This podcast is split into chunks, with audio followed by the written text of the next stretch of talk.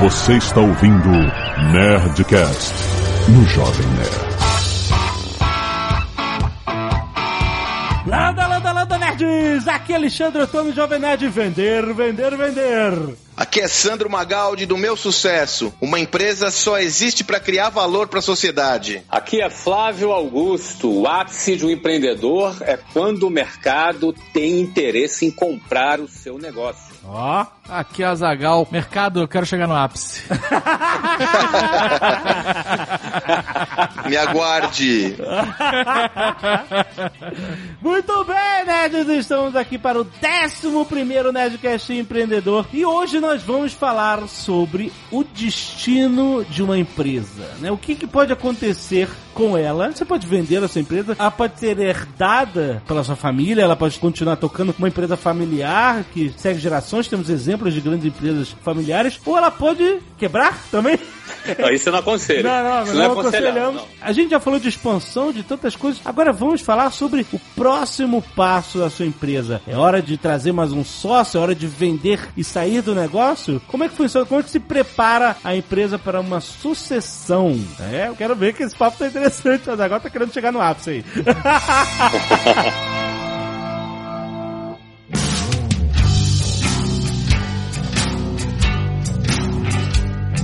Vamos falar da parte ruim primeiro. Ah, é melhor mesmo. a empresa quebra, né? Isso pode acontecer com todo mundo e a pessoa tem que se preparar para fazer isso de uma maneira menos traumática, porque a quebra de uma empresa normalmente significa dívidas. Você vai estar endividado com fornecedores ou com seus próprios funcionários encargos trabalhistas, etc. E existem formas de você fazer com que a quebra da empresa seja menos traumática para todos. Por isso existe a chamada falência. Né? Nos Estados Unidos eu sei que existe a lei da falência que faz com que todos os cobradores fiquem calmos, ó, tipo back off, esse cara abriu falência, vocês não podem cobrar ele agora. Eles dão uns benefícios, né, umas, umas vantagens para que o empreendedor possa pagar as suas dívidas de forma controlada, que é melhor do que ele dar um calote e sair correndo, né? Aqui no Brasil Brasil existe, Sandro, esse tipo de, de lei que ajuda a pessoa que tem que desmontar, se desfazer da empresa e saldar suas dívidas? Com certeza. Aqui no Brasil existe a lei de recuperação judicial, que é a antiga concordata, né? Uhum. É um processo que precede a falência, né? Ah, é quando tá. a empresa comunica a todos os seus credores que ela não tem condições de saldar suas dívidas e ela negocia prazos, enfim. Isso não significa que a empresa está fechando, né? Não, não. É um passo que precede o processo de falência, né? Como o próprio nome diz, é uma tentativa de recuperação. Isso. O que acontece é que aqui no Brasil as estatísticas mostram que a, a, o percentual de empresas que entram em recuperação judicial e conseguem sair é uma ínfima minoria. Se eu não uhum. me engano, esse percentual é abaixo de 7%. Nossa. Todos os contextos que a gente acompanha, vê, a nossa principal orientação é não deixar chegar nesse momento. Que se você tem uma adversidade, que você se planeje para ela e não deixe chegar no momento onde você não tem um retorno, né? O point of no return, né? Uhum porque aí sim as coisas ficam muito mais complicadas. Lá no meu sucesso.com a gente tem um caso que nós já contamos aqui de uma empresa, do um empreendedor que pediu recuperação judicial e se recuperou, que é o Geraldo Rufino. E nós já falamos sobre ele aqui, na crise lá do 11 de setembro, ele tinha um foi convidado para um investidor americano que abriu concessionárias aqui no Brasil. Com o acidente de 11 de setembro, esse cara vazou e ele ficou com uma dívida de 16 milhões de reais. Nossa. Ele pediu recuperação judicial, conseguiu negociar suas dívidas e felizmente deu tudo certo. Porém, essa referência ainda não é o, o padrão aqui no Brasil e também no mundo, né? Uhum. É muito provável que a, esse processo de recuperação judicial seja utilizado por muitos empresários como uma alternativa para organizar melhor o próprio fechamento da empresa. Fato. Né? Ou seja, às vezes a própria intenção já não é nem recuperar, mas se usa desse dispositivo para tentar organizar as coisas da melhor maneira possível. Ou seja, é, talvez isso explique o fato de que o percentual de recuperação seja ínfimo, como você mencionou. Né? Ele já sabe que vai fechar. Ele eu vou fechar e eu vou fazer isso só para me organizar aqui, poder pagar as dívidas, etc. É, é possível, porque é muito importante entender que fechar uma empresa é muito mais difícil do que abrir uma empresa. É? Por mais que no Brasil abrir uma empresa não seja uma tarefa tão simples do ponto de vista burocrático, justamente por conta das regras da burocracia, mas fechar é muito pior. E alguns segmentos é pior ainda. Você imagina você que tem um cemitério se resolver fechar um cemitério. é, Quebrou é, o cemitério, cara. É, porque o cemitério é, tem muitos cemitérios privados, né? Então, cara, o negócio não vai bem, ele tem que fechar. Ele faz o que com os corpos, né? Uhum. Fechar um cemitério não é uma tarefa muito fácil. Então existem determinados segmentos que são mais fáceis. Por exemplo, você tem uma loja, você quer fechar a loja? É simples, você fecha as portas da loja, pega o teu estoque que você tem, vende ele de alguma maneira, a loja já está fechada. Agora, uma escola, por exemplo, tem uma escola de ensino fundamental e ensino médio, você quer fechar. Como é que você fecha? Você faz o que com os alunos? Também não é simples, né? Então tem segmentos que é mais simples e outros menos simples. De determinados segmentos você tem mais compromissos com o consumidor. Então você não pode simplesmente fechar as portas, né? Como é o caso de uma escola. Se você fechar as portas na cara do aluno, aí não apenas você tem um problema empresarial, civil, mas você também passa a ter um problema criminal, porque você passa a lesar aquele consumidor. Em alguns casos pode ser enquadrado até num crime de estelionato. Caraca. Então, assim, fechar não é um negócio muito simples. É, é importante organizar as coisas para fechar direitinho, organizar seus compromissos com o consumidor, compromissos com fornecedores, compromissos com funcionários, para que você evite problemas, né? Obviamente, como o Magaldi disse, e eu brinquei lá no início do programa, eu não aconselho ninguém a quebrar. Não tente fazer isso em casa, entendeu? Mas se for necessário, aí você tem que se apresentar, não ficar fugindo das pessoas, mesmo para quem você deve, olhar no olho com dignidade, olha, não tenho agora, vamos, vamos negociar, e é assim que funciona para evitar problemas maiores. É, e vale vale frisar, aí tem uma observação muito importante, né, gente? Sobretudo na legislação brasileira, existe uma obrigatoriedade judicial do dono da pessoa física com a jurídica, tá? Isso é uma especificidade da legislação brasileira. Então, todo problema da entidade jurídica, ela resvala no sócio estatutário, no dono do negócio. É um fim que não é desejado, mas você quer muita cautela e preparação para que não resvale em problemas para o próprio patrimônio físico da pessoa que está dirigindo o negócio, né? Uhum. É, acho que é importante citar, tem que ser desse jeito mesmo, entendeu? Não tem nada errado nisso, não. Tem que ser dessa forma. Senão as empresas iriam virar clube de futebol no Brasil. O presidente vai lá, se enche de dívida, depois ele sai, o presidente eleito assume a bomba e depois ninguém paga a dívida.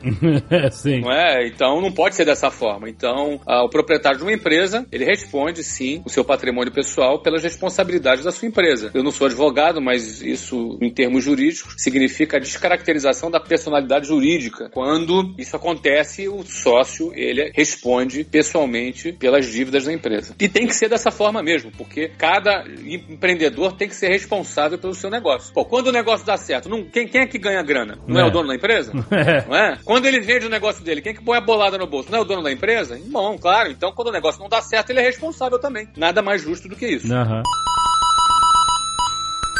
tem uma, uma boa dica aí, né? Que eu sempre falo isso, nós sempre mencionamos esse tema, que os empreendedores, desde o início, eles têm que se preocupar com as questões jurídicas do seu negócio. Desde o início. Muitos nos questionam quando eu tenho que constituir um advogado, quando eu tenho que procurar um advogado. Sobretudo devido à complexidade da legislação brasileira, é recomendável que você tenha sempre a companhia de um advogado. É verdade. Num contexto de adversidade como esse, mais ainda, cara. Senão você toma um revés importante. Então você tem que se cercar de conhecimento específico, tanto jurídico jurídico quanto financeiro, então tanto com o advogado quanto com o contador, para que você tenha condições de lidar com essa, porque assim, o contexto já é diverso, né? Então se distancia e procura a gente para te ajudar a organizar essa história da melhor forma possível. Bom, e os advogados que me ou, estão me ouvindo agora, que me desculpem. Aliás, eu queria até deixar claro antes de dizer o que eu vou dizer agora, que eu também sou casado com uma advogada.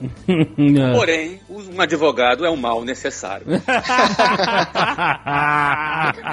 Vai já briga pra caramba. É, é, ele fala toda hora isso. Eu falo, eu falo isso com muito carinho, né? É. primeiro eu sou casado com uma advogada, e o meu advogado é um cara que tá comigo há mais de 20 anos, eu brinco com ele. E o advogado que tá me ouvindo aí do outro lado, ele sabe que é verdade. Ele sabe, aliás, eu fiz uma boa propaganda pra você. Fica bravo comigo não, tá?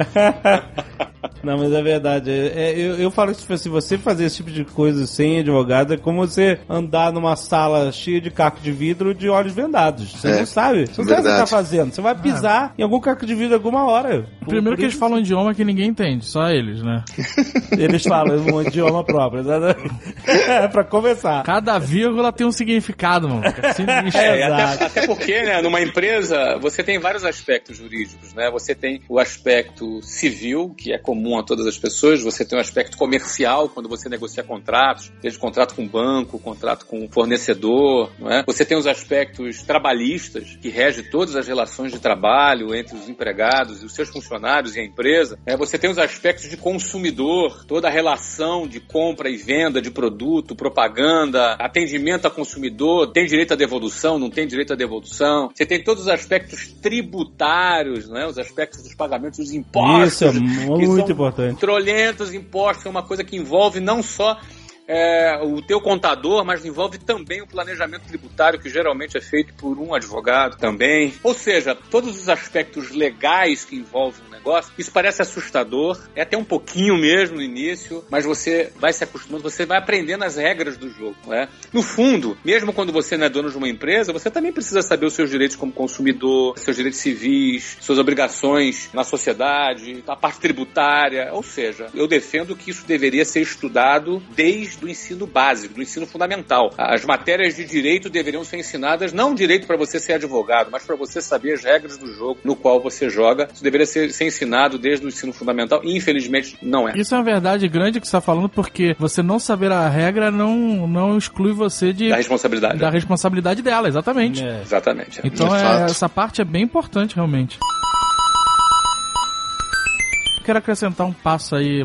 Que é você ser sócio de uma empresa que teve investidores e chegou naquele momento em que o investidor quer sair. Uhum. E às vezes você, como sócio, não acha que é o momento certo, mas não é uma decisão que cabe só a você mais. Sim. Tem essa questão, que você, às vezes você liquida a empresa, às vezes vende por um dólar, né, como eles chamam lá, uhum. passa para outra pessoa porque os investidores têm que sair e você acaba tendo que sair junto. Não, não existe esse cenário? É, esse cenário é quase um cenário de quebra, né?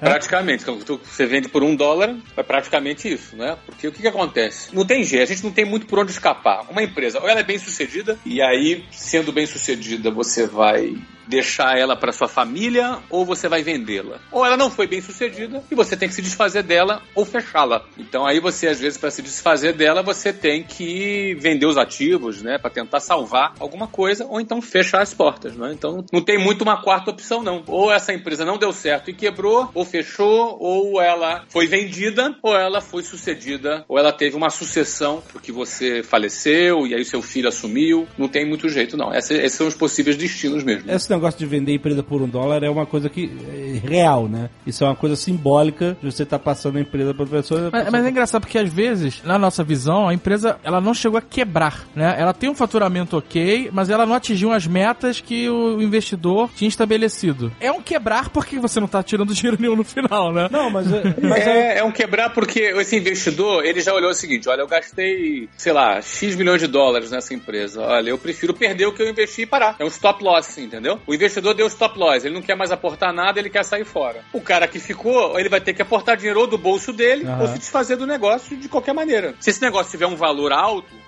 alguém vai comprar e vai pagar para ele. Aí ele tá saindo vendendo, entendeu? É, mas aí pelo menos ele não tem dívida mais, né? Ele sai, toma aí, é, ele pega fechada. É, ele, ele, na verdade ele vende as dívidas, que normalmente as empresas elas têm um faturamento muito alto, mas também tem dívidas, é, né? Exato. Vamos dar um exemplo mais simples. Você comprou um carro financiado, entendeu? E aí chegou num determinado ponto, você não tem mais dinheiro para pagar a prestação do carro. Mas o carro ainda anda bem, o carro ainda anda bem, né? O carro ainda anda bem, o carro ainda anda bem, tá bonitinho, entendeu? Aí você vai lá na concessionária, olha, eu tô aqui, já, já paguei dois anos de financiamento, eu queria vender para você esse carro aqui. E aí você tá achando que vai ter direito a receber alguma coisa. Aí o cara faz uma conta lá no computador e fala para você assim: olha, cara, para eu pegar teu carro você tem que me pagar ainda 20 mil reais. uhum.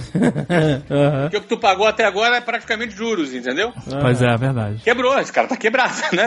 Faliu. E o empreendimento carro foi a falência. O empreendimento carro sempre vai à falência, gente. Quase sempre, né? Num caso como esse, ele vendeu o carro por um dólar, pô, tá valendo a pena, né? É, exatamente. É verdade. É um, foi um bom exemplo, foi um excelente exemplo. excelente, excelente. Agora, sabe, Dave, o que você traz aí é uma. Tá refletindo sobre sua questão, traz um ensinamento importante. Muitas vezes a gente comenta que, por vezes, o empreendedor fica tentado, muito tentado, a trazer um investidor ou um sócio a qualquer custo para sua empresa. Qualquer custo. Eu preciso de um dinheiro, eu quero, vejo uma saída, e ele não pondera com racionalidade sobre as condições necessárias, ideais reais para trazer esse sócio investidor. E se ele não faz um bom planejamento dessa ação, ele pode ter um revés importante, perdendo o seu negócio inteiro, sua é, ideia, uhum. sua visão, por falta de um bom planejamento e uma boa assessoria até, já voltando ao tema, para trazer esse sócio. É, por vezes, nós já falamos aqui nesse programa, os juros do cheque especial é mais barato do que um sócio ruim, né?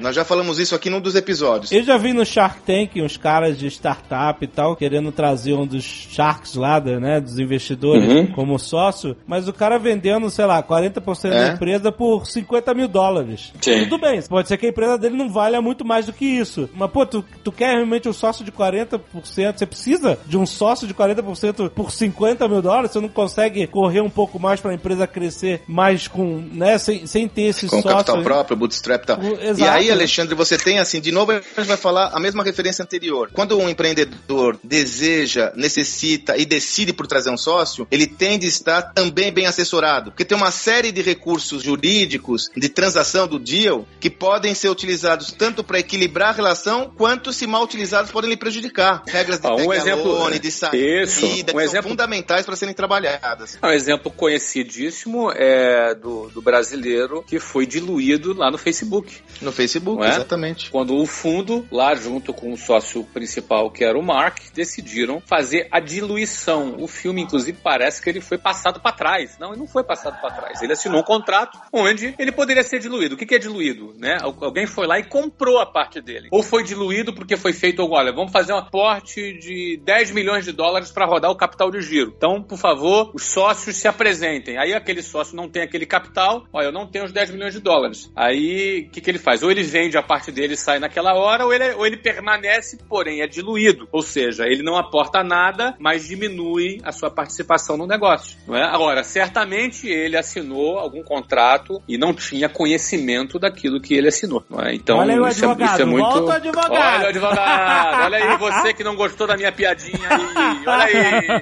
Tá vendo? Advogado é importante. É importante. importante o advogado, porque a história lá do Eduardo Saverin disse ele, pelo menos num filme, que ele confiou no advogado do Facebook. E o advogado do Facebook estaria protegendo os interesses de todos os sócios, né? E não tava, né? Não era bem assim, pelo menos o que passado no filme. Né? Ou, ou, talvez ele não soubesse da regra do jogo, porque a regra do jogo era essa, o sócio poderia ser diluído.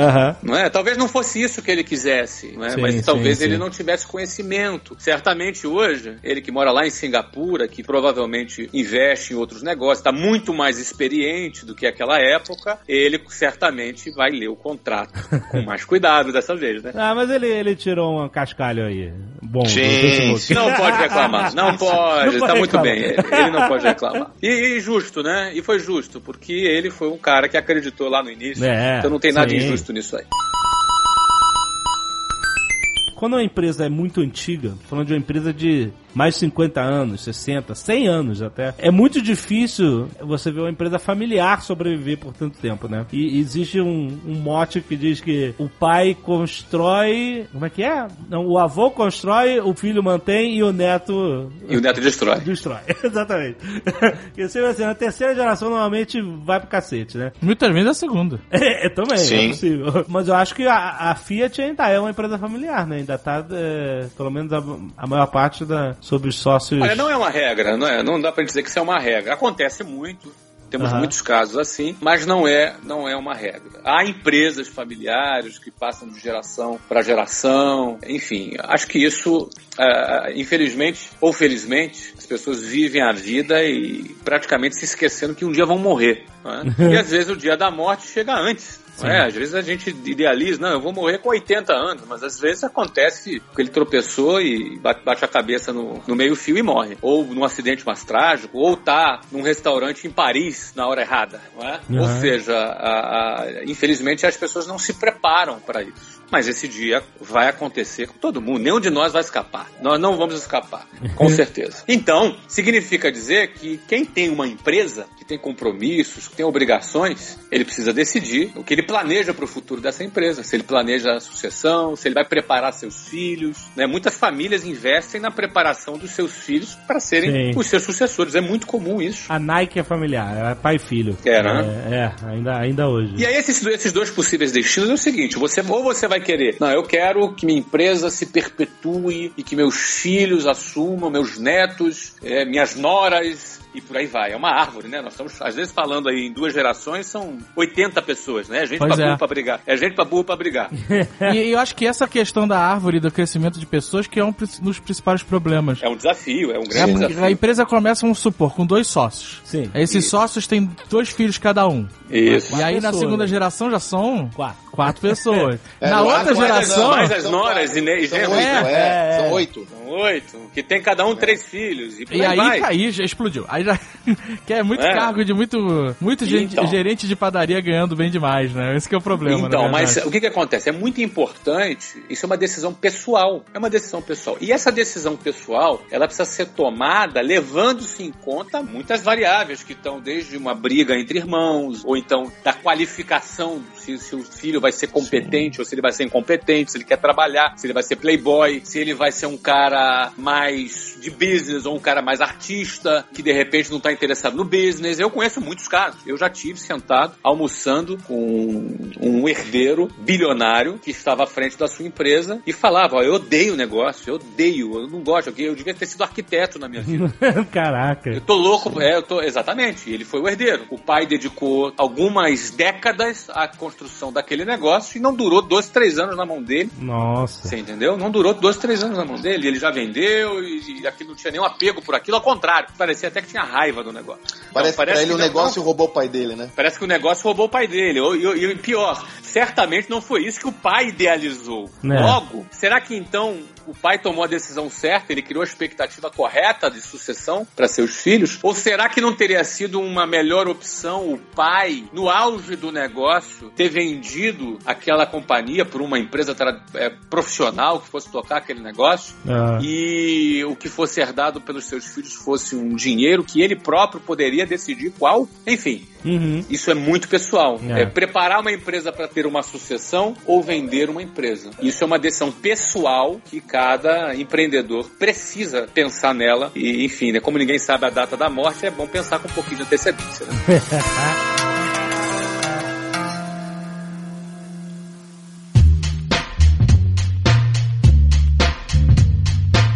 Agora, você falou, talvez tenha sido o momento de vender. Esse momento é um dos mais importantes que a gente tem que falar agora, porque talvez seja o mais palpável de todas essas possibilidades da sucessão da empresa, você vender a sua empresa? Então, até agora eu tentei falar de forma conceitual, então agora eu não tenho como não falar de forma pessoal. é, exato. Né? Vou falar o que eu penso, e o que eu penso, não, eu não sou o dono da verdade. Uhum. Eu vou dizer o que eu penso, e baseado no que eu penso, penso, eu tomei e tomo as minhas decisões baseadas nessas premissas. Não, é? não sou dono da verdade, repetindo. Então, assim, eu sou pai de três meninos. Um tem 15 anos, um tem 13 e o outro tem 5. Uhum. Então, se eu fosse considerar a hipótese de que os meus filhos serão os meus sucessores, e qualquer negócio que eu esteja construindo hoje, seja o clube de futebol, ou seja lá o meu sucesso.com, ou fundo de investimentos, enfim, se eu for considerar que os meus filhos serão os meus sucessores nesse negócio, que eles vão tocar esse negócio no futuro, eu estou falando de quantos anos, né? Pelo menos uns 15 anos que o mais velho vai ter 30 e o do meio vai ter 28 e o novinho vai ter 20 ainda. Vai ser treinezinho ainda, né? É. E aí eu penso, primeiro lugar, perguntas que eu preciso me fazer hoje. Quem disse que os meus filhos terão interesse é. nas maluquices que eu tô inventando hoje? Exato. Quem disse isso? Essa é a primeira pergunta. Quem disse que ele vai ter interesse nisso? Se isso vai estar relacionado à vocação dele? Se isso estará relacionado à missão de vida que ele deseja escolher para a vida dele, que é uma coisa pessoal, não compete a mim pai dele decidir isso por ele. Sim. Eles, vão, eles vão se tornar homens e vão decidir o seu próprio futuro. Quem disse que eles terão interesse nisso? Então não sei. Pode ser que tenham, pode ser que não tenham. Esse é o primeiro ponto. Segunda pergunta: quem disse que eles terão competência para gerir esse negócio? Quem disse isso? Que a competência não se aprende na faculdade nem no MBA. Uhum. Se aprende principalmente como resultado da fome. Aquela frase que o Magaldi falou que eu acho fantástica: entre a faca e o queijo, eu fico à fome. Quem disse que eles vão ter essa fome? Ou vão ser pessoas mais acomodadas, medíocres? Medíocres. Quem disse? Isso é uma decisão pessoal. Eu posso ensinar, eu posso influenciar, mas no final do dia, quem decide é cada um que decide. É cada pessoa que decide. É? Então, quem disse isso? Outra pergunta: quem disse que esses irmãos vão ter completa afinidade para trabalharem juntos. Porque uma coisa é ser irmão, outra coisa é trabalhar junto. É. Tem irmão que trabalha bem junto, tem irmão que não trabalha bem junto. Olha quantas variáveis tem, né? E, e as mulheres com quem eles vão casar? Quem disse que serão pessoas que vão somar para que isso tudo prospere ou vão ser aquelas pessoas que não vão somar? Eu também não escolho a mulher dos meus filhos, né? Enfim, são tantas variáveis nesse processo que na minha avaliação pessoal, como são 15 anos, né? Muito antes disso, na minha avaliação pessoal, eu sou sempre um cara vendedor. Eu entendo que é, vender uma empresa é sempre uma saída positiva para um empreendedor, porque a venda da empresa dá a esse empreendedor uma palavra que não tem preço chamada liberdade, porque com a liquidez nas mãos, né, o cara construiu uma empresa e se ele chega à conclusão que naquele momento, olha, já cumpri a minha missão aqui, entendeu? Já cumpri a minha missão, já construí o que eu tinha que construir, daqui para frente eu vou ficar só tocando aqui e o cara tem vontade vontade de construir outras coisas. Ele pode pegar, fazer uma avaliação desse negócio, ele vai fazer parte de um determinado mercado, que a gente pode até falar qual é, como é que é esse processo, como é que ele acontece, a gente pode dar detalhes, mas aí ele vai fazer o quê? Não, eu vou vender essa empresa. Então ele pode pegar uma empresa e vender por um valor que pode equivaler, isso vai depender do mercado, pode chegar a 10 vezes o seu resultado anual. Você já antecipa 10 anos de lucros futuros no presente. Isso, isso pode ser uma, uma média aí, uma, uma métrica para uma avaliação de uma uma empresa. Né? Claro que tem outros fatores, eu não quero ser simplista aqui, é um, é um assunto super complexo, mas o cara pega lá uma empresa lá que está dando 50, 60, 70 milhões de lucro, ele pode vender essa empresa lá por 500, 600, 700 milhões de reais. E isso dá a ele uma liquidez. É, imagina isso, né? Numa, numa economia que paga 15% ao ano para um capital que fica investido, ele pode pegar essa liquidez, vende essa empresa, uma nova empresa vai assumir para tocar aquele negócio, e aí agora ele tem liberdade para decidir como ele vai fazer a sucessão dele. Como é que ele, se ele vai doar esse dinheiro, se o filho vai herdar, se não vai herdar, ou vai herdar um pedaço, ele, enfim. Ele tem liberdade para decidir é, isso daí. Então eu sou muito mais vendedor porque eu sinto que a decisão fica sempre na minha mão e não na mão do futuro, do acaso, do que vai acontecer, se meu filho vai ou não se interessar por aquilo que eu estou fazendo hoje. E tem uma outra pergunta, né, que acho que é muito importante quando a gente pensa em filho, né? Será que é justo impor para o filho uma empresa que ele não tem nenhum interesse? Será que é justo impor para ele um projeto que de repente ele não tem interesse? Então, eu sempre penso nisso e isso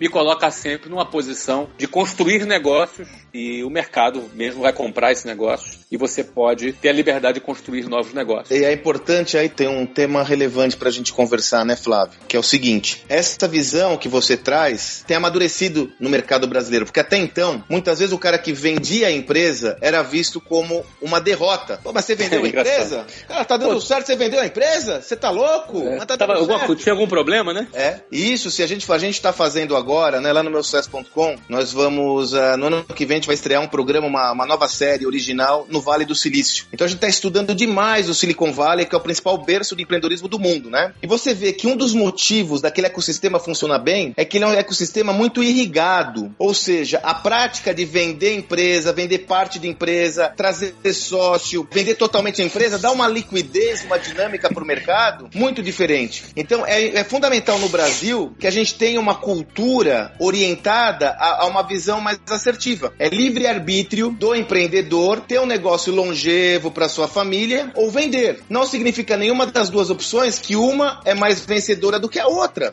É pessoal, é.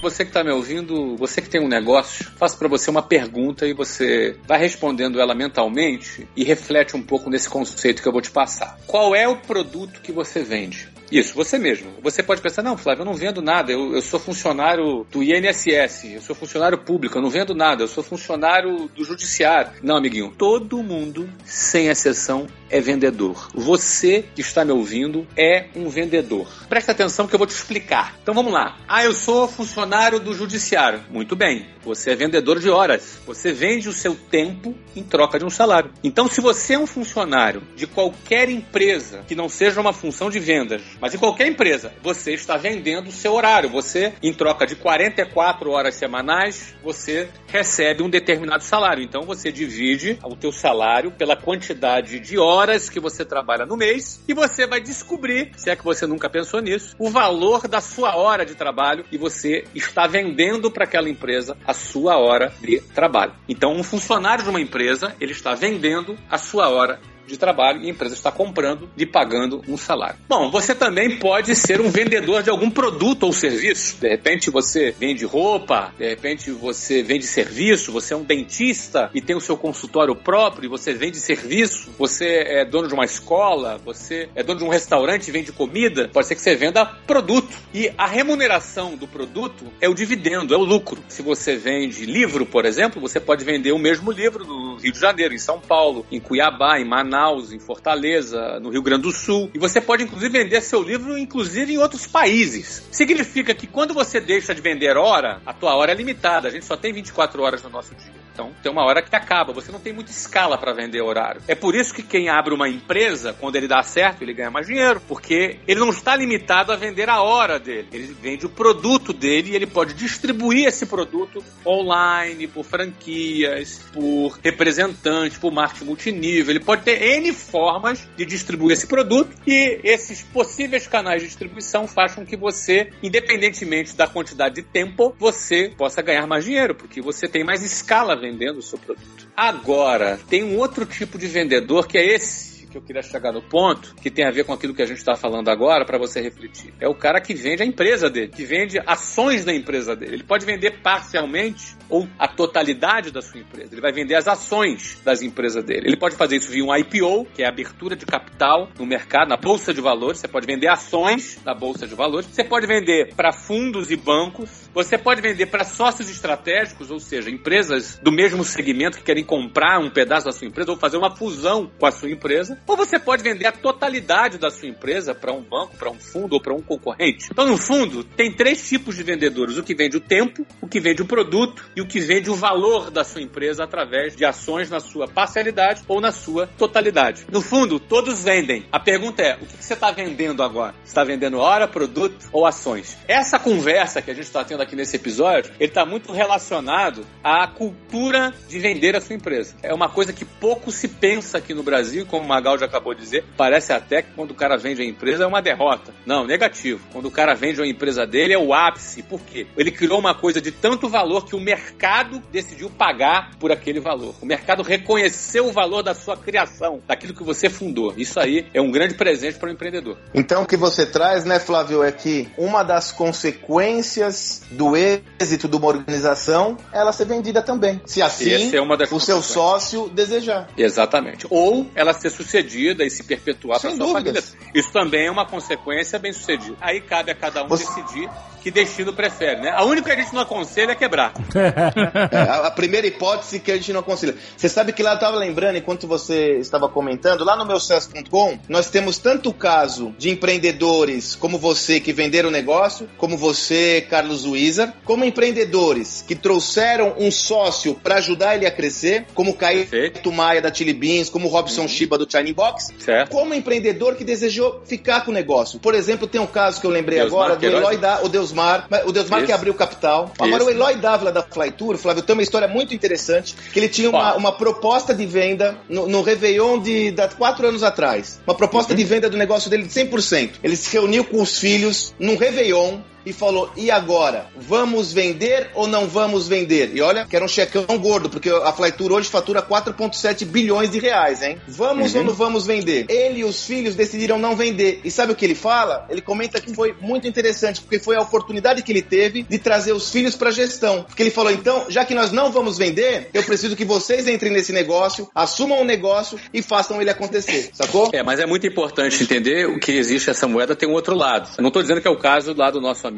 sim, Eloy sim, sim, da Flytour, que é uma empresa super bem sucedida. Mas, por exemplo, eu tenho um amigo que teve uma proposta de venda de 250 milhões de reais em 2010, quer dizer, auge da economia, Brasil crescendo, real valorizado. Teve uma proposta de, de venda por 250, era, era no setor da indústria, ele era o terceiro no setor da indústria, do, setor dele, não vou revelar aqui o nome, porque é uma coisa confidencial, mas ele era o terceiro em participação de mercado no produto dele e recebeu uma proposta de compra de um concorrente por 250 milhões de, de reais. Mesma coisa, a família se reuniu, conversaram, olharam para o mercado e chegaram à conclusão: não, agora não é o momento, não queremos falar sobre isso, vamos. A família se uniu, batalhou e, e, e tocou. Hoje, 2015, o negócio não vale 30 milhões de reais e não tem comprador para ele. Uhum. Caraca. É? Então tem um outro lado da moeda, porque ele perdeu o timing do negócio. É? Naquele momento, o momento da economia, o, o momento dos, dos, players estratégicos, ele perdeu ali também o timing do negócio. Então, é, é, a decisão de compra e venda é uma decisão pessoal, mas é uma decisão que a coisa pode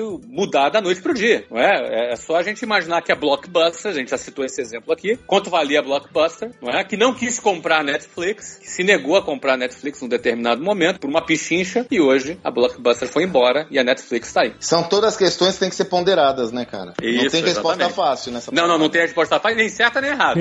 Exato. E, exatamente, porque não existe resposta definitiva para o mercado. Por isso que é importante o empreendedor pensar o que, que ele quer para o seu futuro. Obviamente, você perguntar para esse meu amigo, você se arrepende de não ter Lógico. vendido? Ele vai dizer, claro que se arrepende de não ter vendido uma pergunta prática. O cara pensa em vender a empresa, ou então tem gente interessado. Como que você mede o valor da sua empresa? Deixa eu começar te respondendo então. Você tem uma empresa, ela é uma empresa bem sucedida, tem gente batendo na porta interessada em comprar. Antes de saber como você mede o valor da empresa, eu queria começar assim, o que fazer uhum. e o que não fazer. Uhum. O primeiro conselho que eu dou é saia de cena recebeu o interessado, conversa com o cara, depois sai de cena. Não tenta você negociar. A venda de uma empresa é uma das coisas mais complexas que eu já conheci. Tanto no processo de venda em si, na transição e tudo que envolve a venda de uma companhia. Busca um assessor. Geralmente são bancos de investimentos que fazem esse trabalho de intermediação e vai te ajudar. Aí você pensa, não, mas aí tem que pagar é caro. Não, não, sai barato. Tá? Uhum. Então você, em primeiro lugar, busque um banco de investimento. Segundo, olha ele aí de novo, hein? O ele cara. é um bom advogado. tem que ter, meu querido, tem que ter um excelente advogado especializado em M&A, especializado em fusões e aquisições. É um cara bom que vai trabalhar seu contrato. Então, esse é o segundo ponto importante. Você vai ter que ter um assessor do seu lado e você vai ter que ter um bom advogado também do seu lado. O banco, o assessor, a pessoa que vai te representar, ele vai te conduzir no processo todo de diligência, de auditoria. Eles fazem isso todos os dias, estão acostumados a fazer isso de frente para trás, de trás para frente. Você vai ter que trabalhar apenas para fechar teu balanço, tá com a empresa organizada e dar todas as informações que te forem solicitadas. Esse é o conselho. Inclusive, o próprio banco vai fazer um modelo de negócio, vai trabalhar o seu modelo de negócio para fazer a tua projeção de fluxo de caixa futuro e vai usar duas ou três metodologias diferentes para trazer esse valor para o valor presente e chegar numa avaliação da sua empresa, que é o que vai sentar e ser negociado com o possível comprador. E tudo isso, 99% é feito por esse banco e não pelo vendedor, porque você não deve se expor, você deve estar ali só para dar a palavra final. Uhum. Então esse é o meu conselho para você que tem uma empresa bem sucedida, recebeu uma proposta e quer fazer uma negociação. Mas quais são os fatores que são levados em conta, os principais fatores ao valorar uma empresa? Faturamento, potencial do mercado, é muito subjetivo ou é muito baseado no momento dela atual? Se for uma empresa jovem, nova, uma uhum. startup, uhum. aí quanto mais nova é mais subjetivo. Sim. Se é uma empresa madura, com mais de 10 anos no mercado, então não tem muito essa história de potencial, né? O que tá uhum. aí é o que tá aí, né? Sim. Então você tem um histórico dos últimos três anos e você pode fazer uma projeção para os próximos três anos, aí você vai fazer uma, uma avaliação baseada nos resultados apurados dos últimos três anos e uma projeção em cima desses resultados apurados, né? Certo. Agora não, quando você tem uma empresa, uma startup, você vai ver empresas como Instagram sendo vendido por um bilhão de dólares é. e não tem nem faturamento. Exato. Aí sim, é um projeto, é uma startup, é avaliado de uma outra forma. Agora, uma empresa madura que está aí no mercado, ela é avaliada com base no seu resultado apurado. Você mencionou empresas que estão acostumadas a, a trabalhar com vendas de outras empresas como um banco de investimento, etc. Enfim, alguém que vai fazer todo o trabalho de valorar a sua empresa colocar isso em documentos, olhar o histórico de faturamento, os seus livros e como é que funciona a empresa e ter tudo isso documentado para que que possa apresentar aos compradores, os possíveis compradores, para que eles fiquem interessados. Esse cara leva uma porcentagem dessa, dessa venda, certo? Uhum. Esse é o preço dele, né? É, ele, ele cobra um FII, né? Uhum. Que pode variar de 1,5% a 3% do valor da transação. Da transação, certo? Isso, exatamente. Essa empresa vai servir como agente de vendas também? Ela vai procurar, ela tem uma carteira de possíveis compradores e tal? Ou, ou ela realmente é só uma parte burocrática da organização de informações? Não, ela pode trabalhar na prospecção, sim. Pode ela vai organizar processos competitivos para comprar sua empresa. Vamos dar um exemplo aqui, vai. Se uma, se uma companhia aérea resolve ser vendida, ela vai procurar um banco de investimento que vai ser a representante dela. E essa empresa vai abrir um processo uhum. competitivo para saber quem vai comprar. Provavelmente ela vai localizar duas ou três companhias aéreas no mundo que têm o interesse de entrar no Brasil e com base nessa abordagem que ela vai fazer nessas empresas, ela vai criar um processo competitivo entre essas três empresas para que elas compitam para saber quem paga mais e quem pode oferecer o melhor negócio para o cliente dela, que é o vendedor. Uhum. Então, geralmente é esse processo, entendeu? Isso quando a empresa é pequena, pode ser feito também, às vezes, por um escritório de advocacia, Sim. mais especializado em fusões e aquisições, certo. uma empresa menor e tal. Quando é uma empresa grande, estamos falando de transações maiores, aí existem bancos de investimentos especializados nisso. Hoje você tem profissionais especializados em startups, que são com estruturas menores, mas com essa embocadura de trabalhar com negócios menores. É, hoje o Brasil ainda tem que aprimorar demais o ecossistema, mas você já tem agentes atuantes que não tinha no passado, né? Esse processo ele é complexo, mas não é de uma complexidade tão grande que só uma empresa gigante pode fazer. Existe também a possibilidade da sua empresa não só ser vendida, mas com ela se fundir a outra, haver uma fusão né, de empresas. Ela vai entrar como talvez até uma sócia majoritária e muitas vezes ela vai estar interessada no, no seu expertise. Né? Ela não quer que você saia, ah, me dá aqui todos os seus assets e toda a sua operação e sai daqui. Normalmente ela quer justamente a capacidade intelectual que você, como construtor da empresa, oferece a ela e normalmente as fusões são feitas com contratos contratos que mantém os fundadores da empresa, no caso, nessa operação durante X anos. Né? Isso é uma possibilidade. Existem casos de fusões que também foram bem sucedidos e existem também casos de fusões que viraram verdadeiras confusões.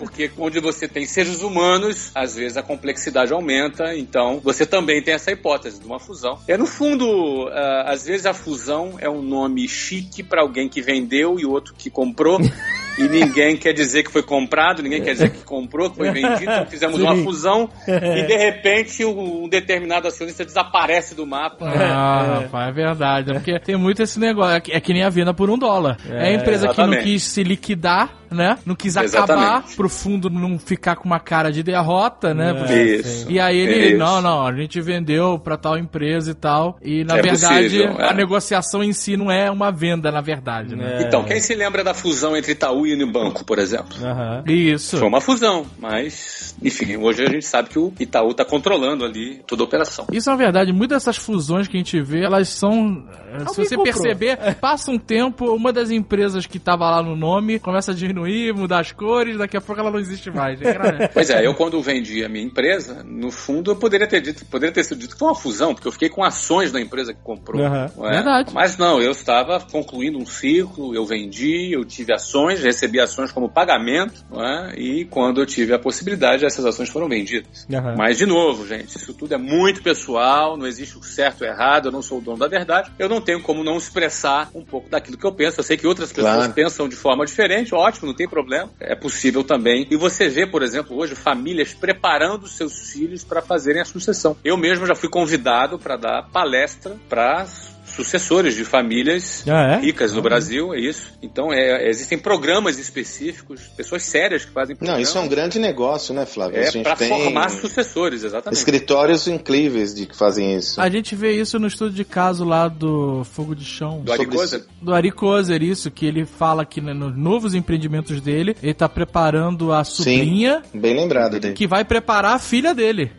É. é. O do Honey Steak, que é esse restaurante que ele tem agora, é um plano de 20 21 anos. Isso. Nos sete, primeiro ele prepara a sobrinha, nos outros sete a sobrinha assume e nos outros sete a filha assume. Alguém que vendeu seu negócio por 800 milhões pode inclusive se dar o luxo de abrir um novo negócio só para criar uma, um MBA para seus filhos se ele quiser. É verdade. Vai ser mais divertido do que ele ficar estudando casos irreais. De repente, ele vai estudar um caso real. Ele vai ter na família dele, ele vai ensinar. Pode ser também. Hoje, por exemplo, eu jantei com meu filho aqui. Ele tem 15 anos e ele teve a sua primeira aula sobre mercado de capitais. Falamos sobre bolsa de valores e ele ficou me fazendo perguntas incríveis sobre bolsa de valores. E aí ele me perguntava assim: não, mas então quer dizer que quando eu compro uma ação do Google, eu sou sócio do Google? Eu sou dono do Google? é, você é sócio do Google. É isso aí. Você é dono de um pedacinho lá do Google. Tá, mas na hora de vender, eu faço o quê? Eu anuncio? Anuncio algum lugar? Não, é só você lá no site, aperta em vender e, e vende na hora. Ele, não pode ser tão fácil assim. e aí eu falei pra ele, olha, não é tão fácil quanto parece, meu querido.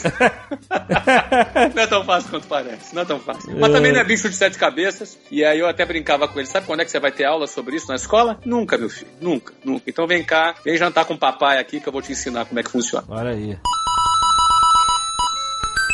é bom o empreendedor ter essa noção de que, às vezes, vender a empresa dele, uma coisa que ele construiu do zero e tal, significa que ele vai passar a ter um patrão na própria empresa que ele criou. Ele vai, se ele fizer um contrato, olha, você vai trabalhar aqui por mais quatro anos, mas qual é o estímulo para ele trabalhar em quatro anos? Agora ele quer, se ele quiser criar outro negócio tal, eles provavelmente vão fazer um, uma coisa chamada vesting de ações, onde ele vai ganhando bônus e, e parte da venda da empresa dele, às vezes em formas da ação da empresa compradora através dos anos em que ele trabalhar ali naquele negócio para sentir estimulado a fazer o negócio crescer, né? É, se chama earnout, né? Earn ele, ele, pode ter um ganho na saída dele de acordo com aquilo que ele gerar de valor durante Exato, aquele período. Ou seja, exatamente. ele vendeu o negócio dele por 100 milhões de reais, mas esse valor ele, vai, ele pode subir dependendo do resultado que ele gerar nos próximos anos. No final, ele pode ter 50 milhões a mais de earnout por conta daquilo que ele produziu. Aí o valor final dele ficou em 150. Exatamente. Mas o Alexandre, mas você vê de novo a gente voltando na mesma tecla. Se o cara não faz um bom deal, se ele não é bem assessorado, ele pode vender parte do negócio dele, entrar um sócio investidor e esse cara que tinha o um negócio vira empregado é. do sócio. Pô, cara. É. Aí ele, em vez de ter um negócio, ele vira empregado, vira um minoritário de um fundo que tem outros interesses. O sonho dele se acabou, ele vai ter que trabalhar para outra perspectiva. É Olha é de novo a necessidade de olhar isso com muito carinho, Sim. com ajuda. Aquilo que o Flávio comentou, não é caro. Pode parecer caro, mas muito mais caro é você fazer uma negociação inadequada, porque isso vai colocar em risco o seu futuro. É, é muita atenção a esse tema. É, e é importante também escolher para quem você vai vender, isso. né? Porque dependendo do perfil do comprador, o cara pode ser um cara incompetente que vai destruir o negócio depois que comprou. Né? Às vezes o cara são pessoas inteligentes, que falam bonitinho, né? são pessoas de mercado, mas eles destroem mesmo. Eles, aí não eles... tem o earnout, né, Flávio? Aí não, você aposta no valor futuro que você perdeu tudo. Já era. É, mas mesmo que você não tenha valor futuro, você pode ter vendido sem valor futuro, sem, sem earnout, sem nada, não é? Mas você não quer ver o seu negócio sendo destruído. Você não quer ver. Você quer ver alguém que compre que vai perpetuar o teu negócio, que vai ter a competência para fazer a gestão do seu negócio. Afinal de contas, ele cresceu a vida inteira na sua mão. E aí, quando assume outra pessoa, você deseja que ele continue prosperando, que ele claro. continue crescendo. Se você, eventualmente, escolheu alguém, por mais que foi bem intencionado, mas que, não, que foram pessoas incompetentes, em negócio não tem desculpa, né? É o resultado é que determina a competência de um gestor. Então você pode, às vezes, ter o dissabor de ver uma empresa linda que você construiu nas mãos de pessoas incompetentes destruindo seu, aquilo que você construiu. Isso também é muito comum.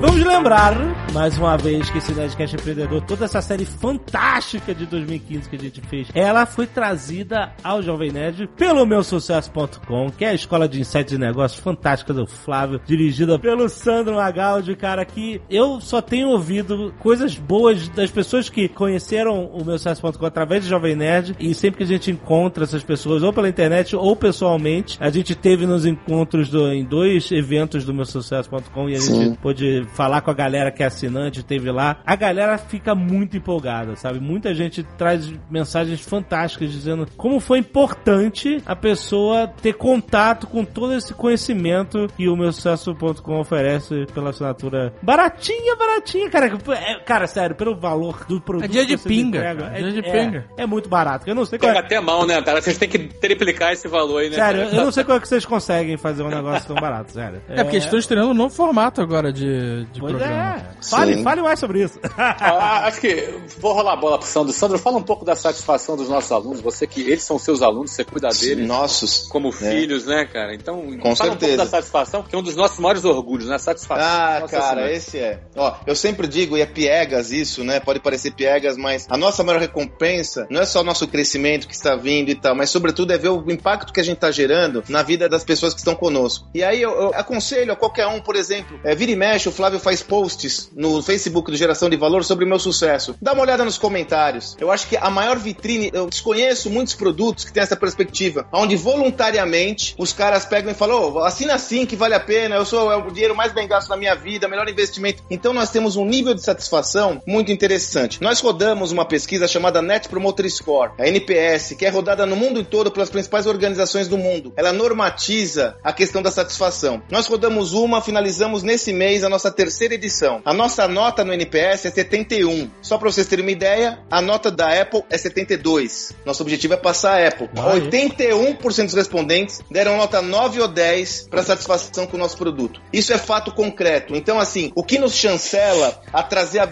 visão de que estamos construindo algo de valor é a percepção que a gente tem causado, é o impacto que a gente tem gerado na vida dos nossos alunos. É, é engraçada a, a, variedade de pessoas diferentes que assinam o, o, o meu sucesso.com. Eu, eu, posso dar um testemunho que a gente conversa com muitos fãs aqui, né? Recentemente conheci um cara aqui de Curitiba que é dono de um bar. A gente foi nesse bar, o cara era fã, veio falar com a gente e tal. E a gente falou, pô, senta aí na mesa. Tu é o dono do bar, senta na mesa, vamos conversar e tal. E aí, no, e o cara era um, era um cara barbudão, meio mal encarado, né, assim. E o cara, no meio da conversa, pô, porque eu assinei meu sucesso, tô gostando pra caramba e tal. Legal. E isso acontece, cara, é muito engraçado. O, o, rapaz que trabalha com a gente em São Paulo nas vendas também assina o meu sucesso. É da hora. Cara, e muitas, pessoas, muitas pessoas mesmo vêm falar com a gente, falam que estão assinaram e estão gostando. E pessoas de características muito diferentes, é. sabe? Não são só o cara Verdade. arrumadinho, de gravatinha, não, cara. Não, são não. empreendedores, né? Que tem de todos os tipos, na verdade. Todos os tipos. O legal é o seguinte: todo mundo tem vontade de ter sucesso na vida. Todo mundo, cara. Todo mundo quer vencer na vida. Todo mundo quer oferecer uma vida melhor para sua família. Todo mundo quer ganhar mais dinheiro. Não é pecado ganhar dinheiro, entendeu? Todo mundo quer ganhar mais dinheiro. A grande questão é como faz isso. Eu acho que esse lance do meu sucesso.com é um pouco de uma vontade que eu tinha quando eu era mais jovem. Eu pensava assim, eu vi um cara bem arrumado na rua e eu pensava, pô, aquele cara ali tem cara de ser bem sucedido. E eu tinha vontade de abordar o cara e perguntar, cara, me explica aí, como é que você fez? Como é que você faz? Que no fundo, infelizmente, a maioria das pessoas não tem acesso a esse tipo de informação. Não tem acesso, não é? Nem sempre os pais, eles conseguem ou têm informação. Eles até têm boa intenção, mas nem sempre eles têm as melhores indicações e as melhores orientações. Eu, eu já falei, meu filho teve o privilégio de hoje ouvir falar sobre bolsa de valores. Eu jantei com ele conversei sobre bolsa de valores. Mas quantos pais contêm essas informações para passar para os filhos? Nem todos têm, não é? Então, o meu sucesso.com, ele nada mais é do que um local onde você pode fazer um curso, você pode estudar, mas não é aquele conceito careta de estudar, de ficar com canetinha, anotando, copiando, não é nada disso não. A gente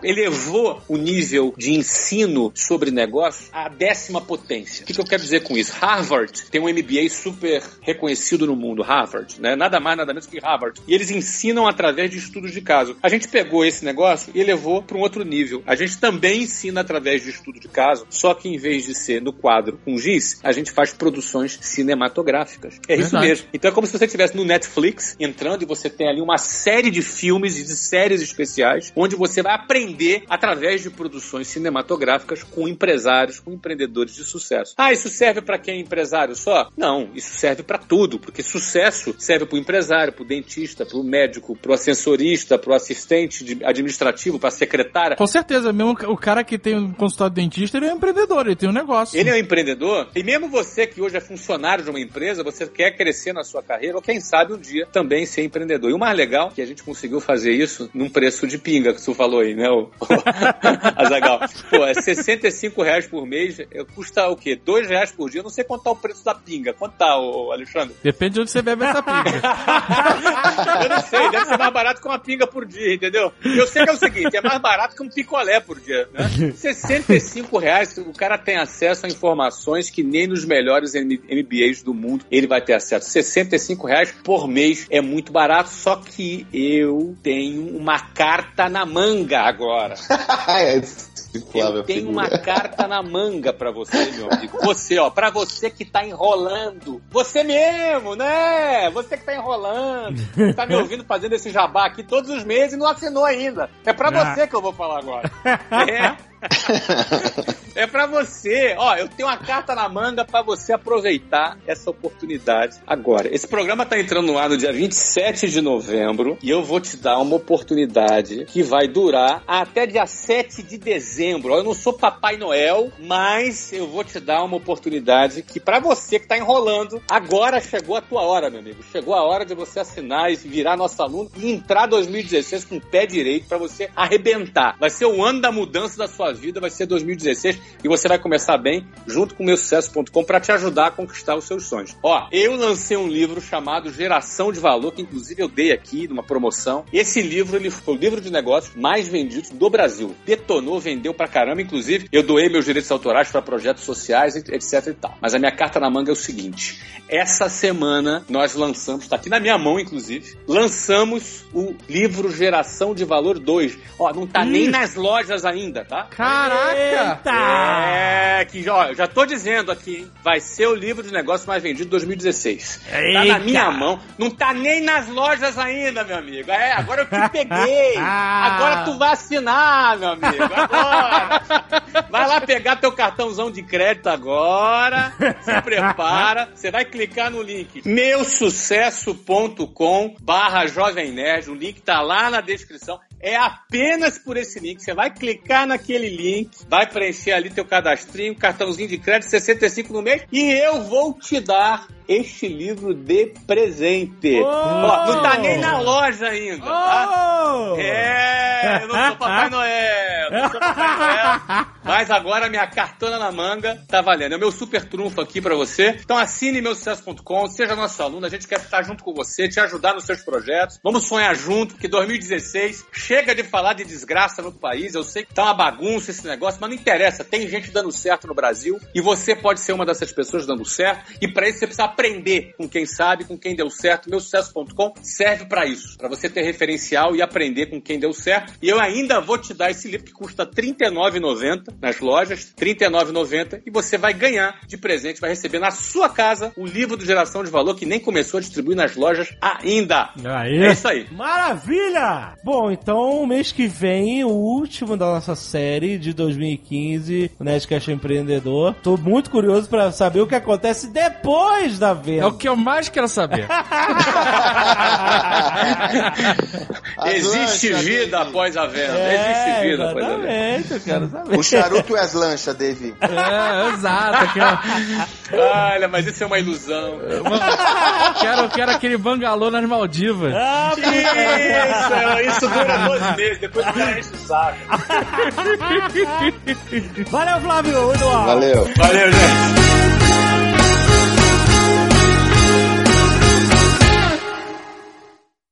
Este Nerdcast foi editado por Radiofobia, podcast e multimídia.